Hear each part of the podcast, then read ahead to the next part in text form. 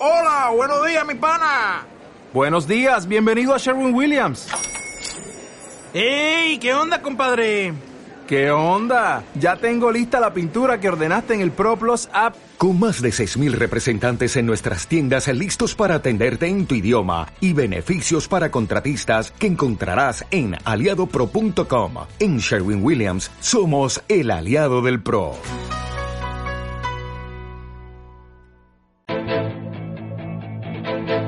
Escucha, invierte, gana. Capital Intereconomía.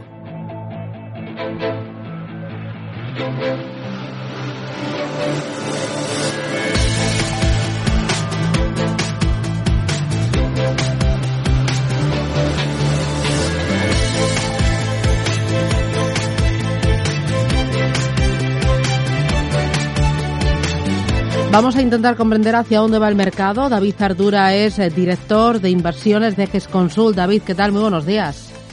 ¿Qué tal, Susana? Buenos días. Bueno, parece que el mercado tiene buen eh, fondo, ¿no? Que, que la bolsa no quiere bajar, que, mm, o sea, yo lo veo bien.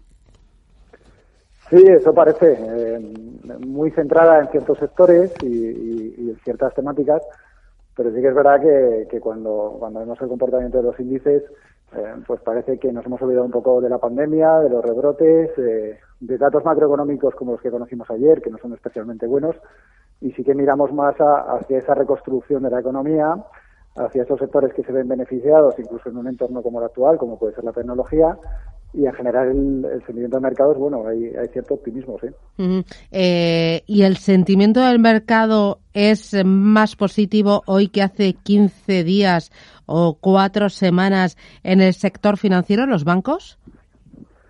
Eh, bueno, yo, yo, creo que no, sinceramente. Ayer tuvimos, eh, ya hemos empezado a conocer datos de, de bancos americanos y, y, y, lo que te das cuenta es que la parte que está funcionando bien es la parte más de, de, banca de inversión, más la parte de mercado, de trading y demás. Eso sí está funcionando bien porque los mercados ha habido mucha volatilidad y eso siempre eh, para este tipo de, de actividades siempre es bueno. Pero cuando miras a la parte de banca comercial, ayer lo vimos, las provisiones que dotaron los bancos, vimos como Wells Fargo, eh, que es un banco con un perfil más comercial, pues también eh, los resultados estuvieron por debajo de lo esperado y todavía no conocemos los de Europa, pero pero veremos veremos veremos también eh, este tipo de movimientos. Y eso es porque al final este entorno macroeconómico para el sector financiero eh, no es especialmente bueno, sobre todo para la parte comercial, un entorno de eh, pues de, de recesión económica, un entorno de más paro, un entorno con tipos de interés muy bajos, pues todo eso hace que los bancos eh, pues no, no, tengan la mejor de las perspectivas, aunque también es cierto que eso ya te está cotizando en los precios a día de hoy en los bancos, por lo cual seguramente habrá oportunidades, pero en general no es el sector que a nosotros personalmente más nos, nos guste. Eh... ¿Qué os gusta? Eh, te lo digo porque justo que hay un informe en mis manos de Bank of America Merrill Lynch eh, que hablaba de que a la bolsa española todavía le daba un potencial del 12% para este año y que eh, empezaba a infraponderar algunos sectores que habían subido mucho, como por ejemplo farmacia. Aquí hemos visto que un Robi, un Almiral, la verdad es que este año lo, están haciendo de, de, muerte. Decía que ya los veía eh, saturados, agarrotados. No sé qué opinión tenéis sobre la visión conjunta del IBEX para finales de este año y también esto que dice Bank of America de, de, del tema de las farmacéuticas. Bueno, eh, yo creo que es caso a caso. Es decir, en, las farma hemos visto noticias muy puntuales que han disparado algunas compañías. Es verdad que es un sector, eh, digamos, que, que, en un entorno como el actual, pues eh, sobre todo en los peores momentos y demás, pues eh, tiene cierta resistencia a lo que son los, los entornos de crisis.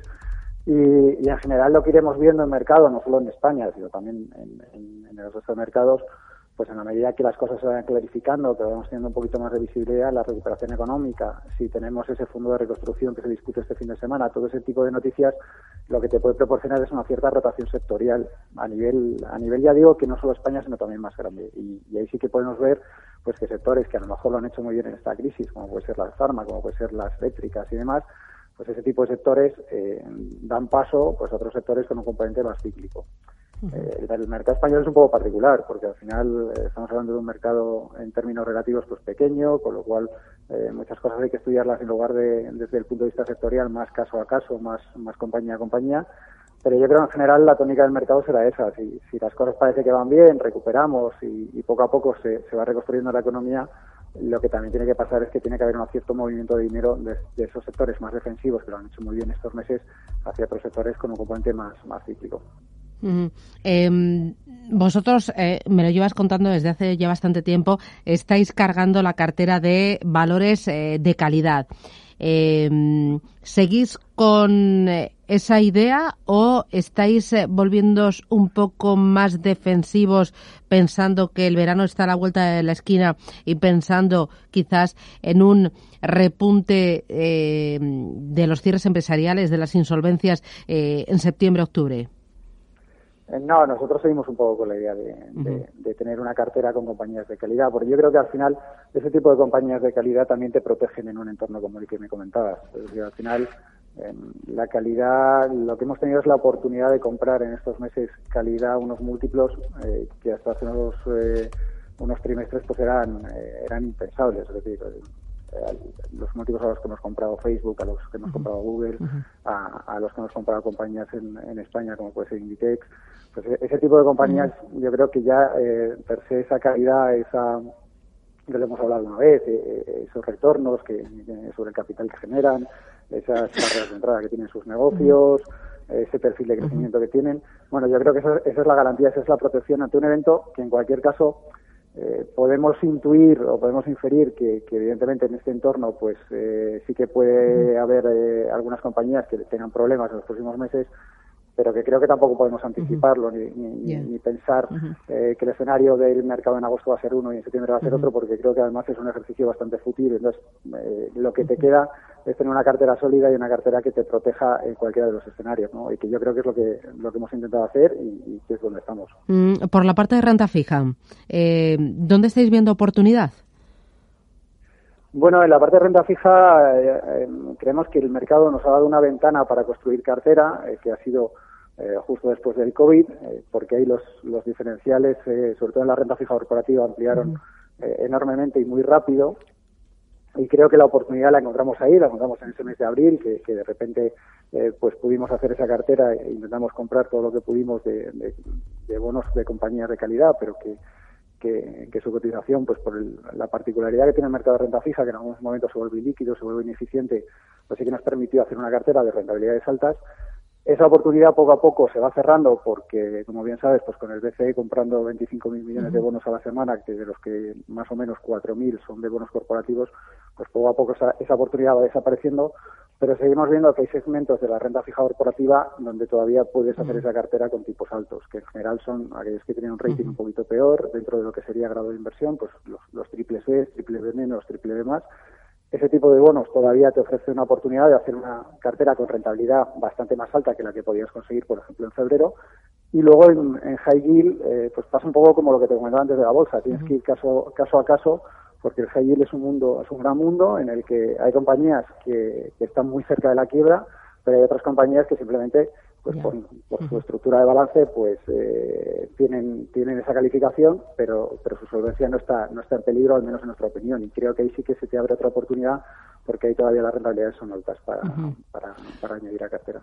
Oye, ya que mencionabas el Banco Central Europeo, ¿existiría la posibilidad de una segunda ronda de liquidez, o más estímulos eh, por parte de los principales bancos centrales si eh, hay rebrotes y nuevos confinamientos? ¿Cuál es el límite? Bueno, el límite te lo marca te lo marca tu balance y, y al final creo que tanto la Fed como, como el Banco Central Europeo lo que han dado muestras en esta crisis, a diferencia de la de hace 12 años, es que es su firme intención de, de, dar soporte y de dar liquidez al mercado. Y, yo creo que ahí eh, sí que cada vez que has oído una declaración de tanto desde la Fed como del Banco Central Europeo, lo que han dejado muy claro es esa, esa idea de mantener al no, no de mantener al mercado porque no lo suelen citar en sus, en sus comunicados de hecho en algún momento incluso han dicho lo contrario pero pero sí que al final hay, yo creo que hay un firme compromiso de, de, mantener esos tipos bajos de mantener esa liquidez encima de la mesa.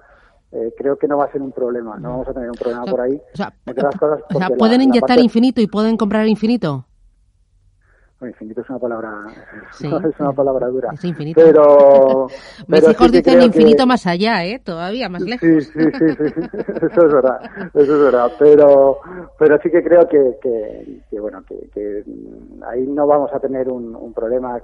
Creo que los límites del balance son lo suficientemente amplios como para que sigan inyectando, sobre todo porque eh, luego está la parte fiscal que eh, lo hemos hablado alguna vez. Esto es un problema eh, que no parte desde el lado financiero como fue en 2008, sino que parte desde el lado de la economía real. Y, para estimular esa economía real necesitamos ese fondo de reconstrucción, necesitamos esas ayudas, necesitamos esa política fiscal expansiva y esa política fiscal expansiva la tienes que financiar. Entonces, eh, eh, creo que las dos cosas van de la mano y si tú necesitas poner dinero encima de la mesa para, para ayudar a la economía real, lo que tienes que tener es, esa, es esa, esa, ese proveedor de liquidez constantemente bombeando para mantener los tipos bajos y para mantener la liquidez encima de la mesa. Entonces, no sé si lo harán de manera infinita, pero sí que creo que, que, estresando los límites al máximo no, no, tengo ninguna duda, la verdad. Pues. Eh David Artura, muchísimas gracias por las explicaciones y por mostrarnos el sentimiento de tu casa de Consul sobre el mercado. Gracias y que tengas buen día. Un abrazo. igualmente, un abrazo. Adiós.